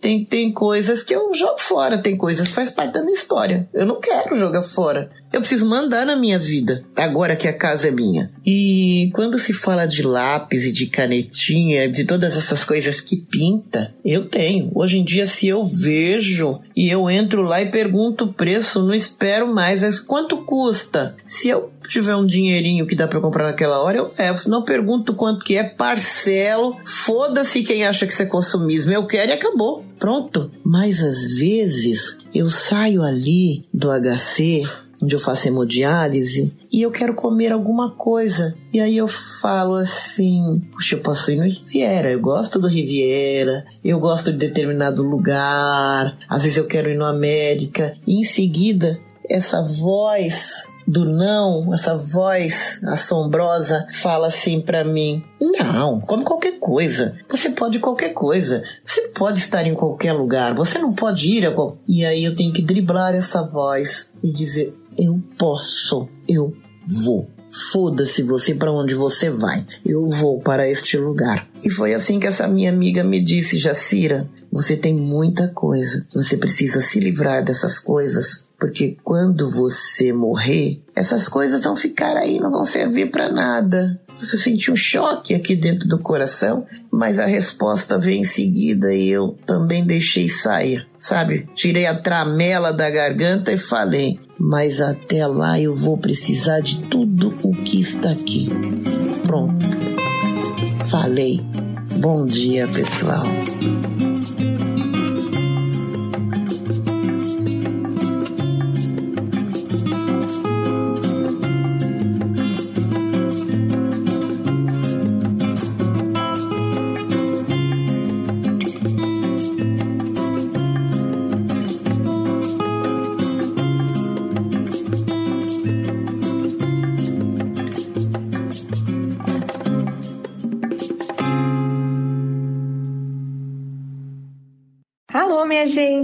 Suavidade com todo mundo por aí. Eu sou a Tati Lisboa Papisa e hoje tô aqui pra gente conversar um pouquinho sobre os spoilers para essa fase tumultuada de quarentena mundial que a gente tá vivendo. Meteora Podcast.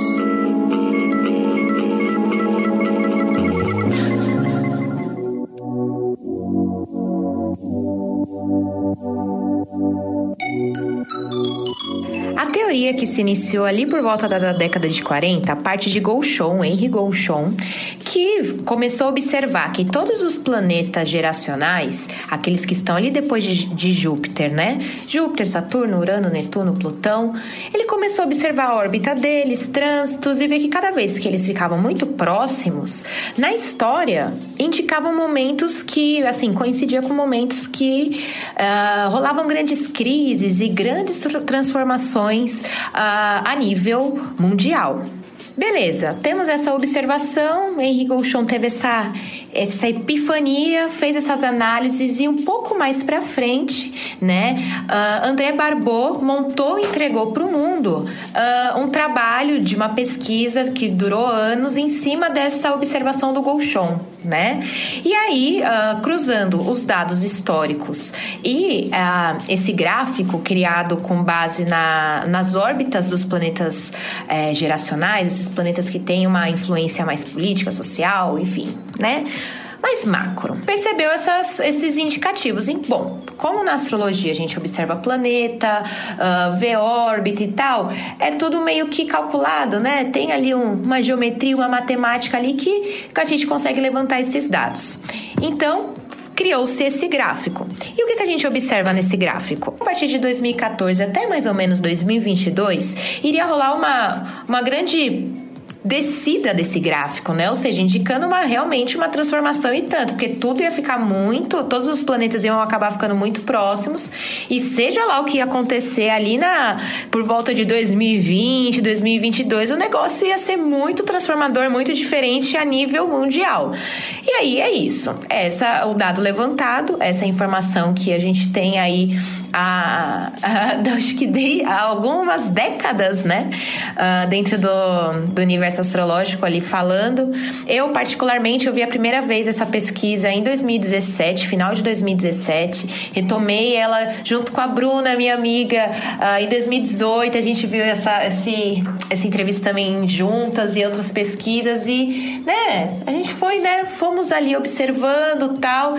E, bom, de fato está acontecendo, né?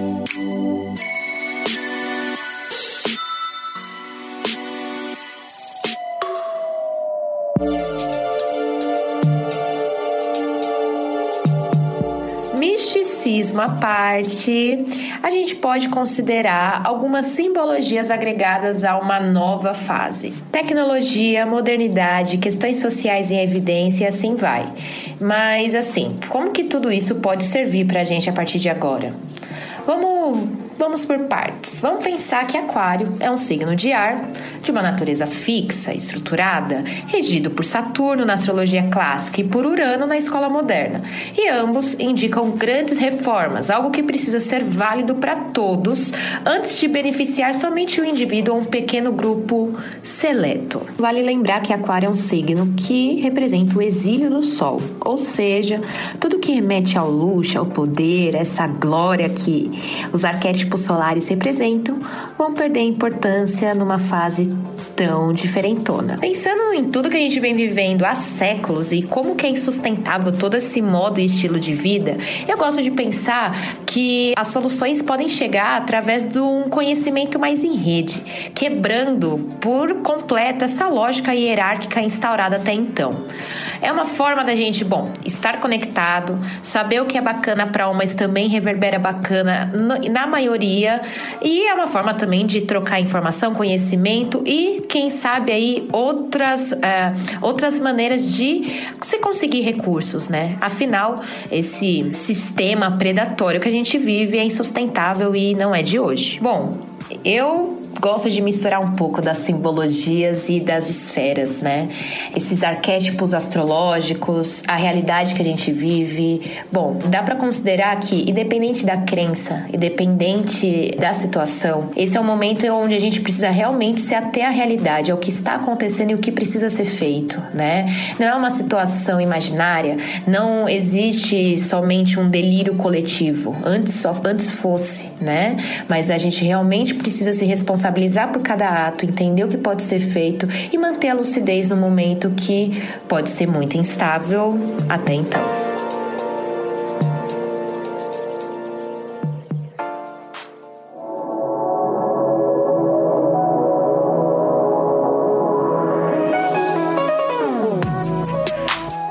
Paradoxal é uma característica que marca bastante as condições desse momento.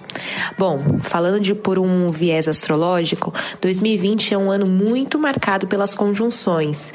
Eu tava aqui pensando, né? Conjunção é uma coisa que na simbologia ela é meio abstrata.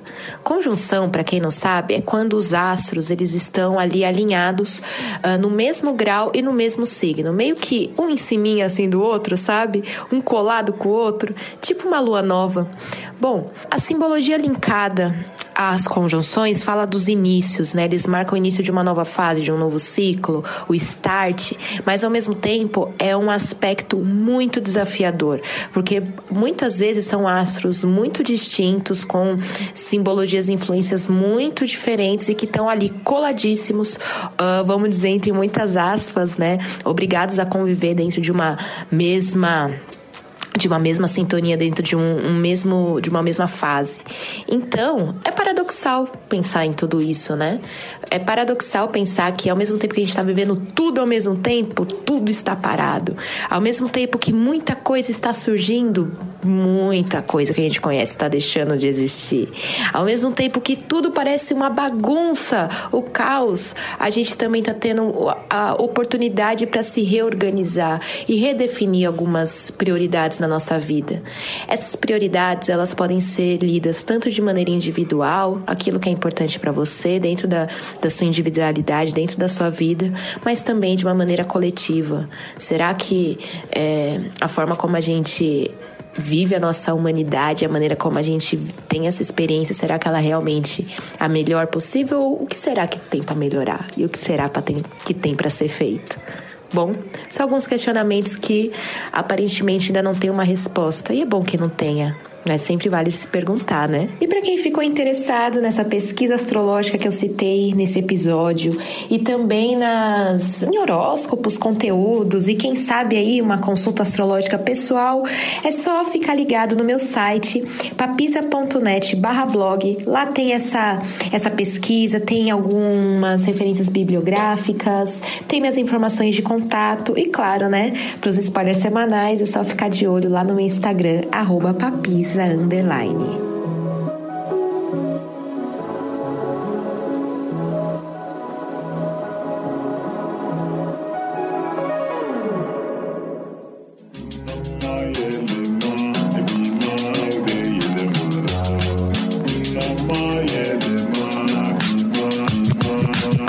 Podcast editado por Voz Ativa Produções.